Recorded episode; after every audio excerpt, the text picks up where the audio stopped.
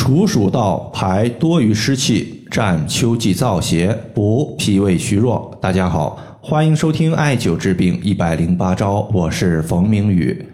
在前几天呢，我就发现呀，有朋友和我留言说，处暑节气到了，有没有什么特别需要注意的点？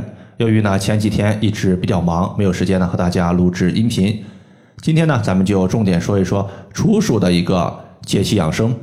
八月二十三号，它是处暑的第一天，那么往后的十五天都是处暑的管辖时间。过了处暑之后，秋老虎就没有那么勇猛了，夏季的余热也就逐步的消散了。我们养生的重点呢，其实就有三个：第一，排出多余的湿气；第二，占秋季的燥邪；第三，补脾胃的虚弱。接下来呢，咱们针对这三个点，重点呢和大家详细的说一下。排多余湿气其实很好理解。因为夏季的特点是高温多雨，导致环境气候潮湿。我们在潮湿的环境中，更容易被环境的湿邪所影响，导致一系列自己湿气较重的病症情况。比如说吃饭没胃口、大便不成形且粘黏马桶、小孩子的鼻梁青筋比较严重，还有就是想要运动一下，但是呢有气无力，都属于是湿气困脾所带来的一系列情况。祛湿气，我们常用的穴位呢，比如说阴陵泉穴、丰隆穴、足三里穴都是可以的。今天我们来说一个比较简单的方法，就是拍打艾灸我们的委中穴。委中穴是在腘横纹的中点两条大筋之间。腘横纹呢，其实就是我们膝盖正后方的这个腘窝。委中穴常用的刺激方法其实有三个，包括拍打、刮痧、点刺放血以及艾灸。以前两个方法日常最为常用。平时的话，我们就拍打一下就可以了。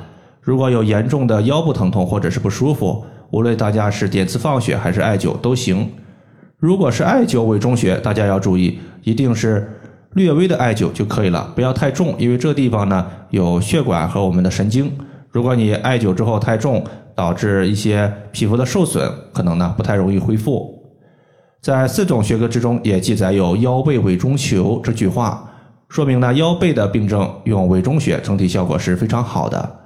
那么委中穴由于它归属于足太阳膀胱经，太阳经阳气充足，所以艾灸足太阳膀胱经的委中穴，可以借助膀胱经的阳气蒸发掉个人多余的湿邪。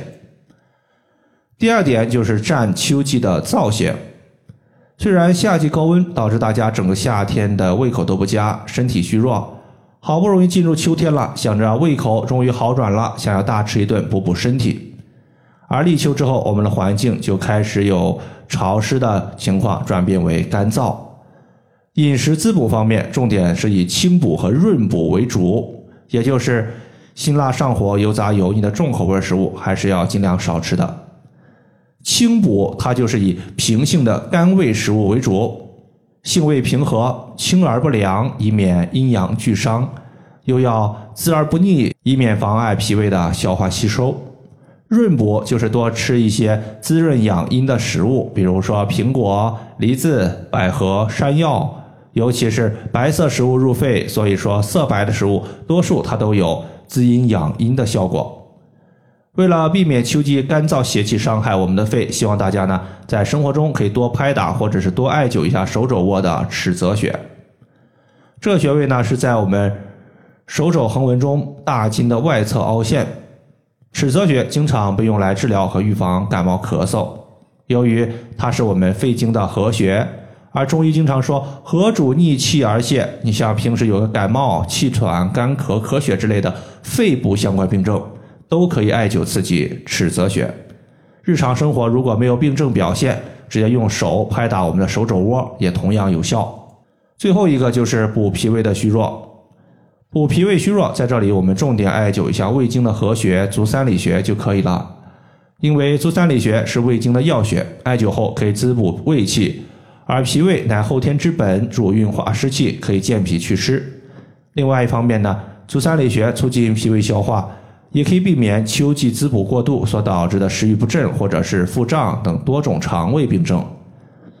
足三里穴当我们屈膝九十度的时候膝盖骨外侧凹陷往下三寸就是我们要找的穴位所在。以上就是我们今天针对处暑养生它的调节方法就和大家分享这么多。如果大家还有所不明白的可以关注我的公众账号冯明宇艾灸。姓冯的冯名字的名下雨的雨。感谢大家的收听我们下期节目再见。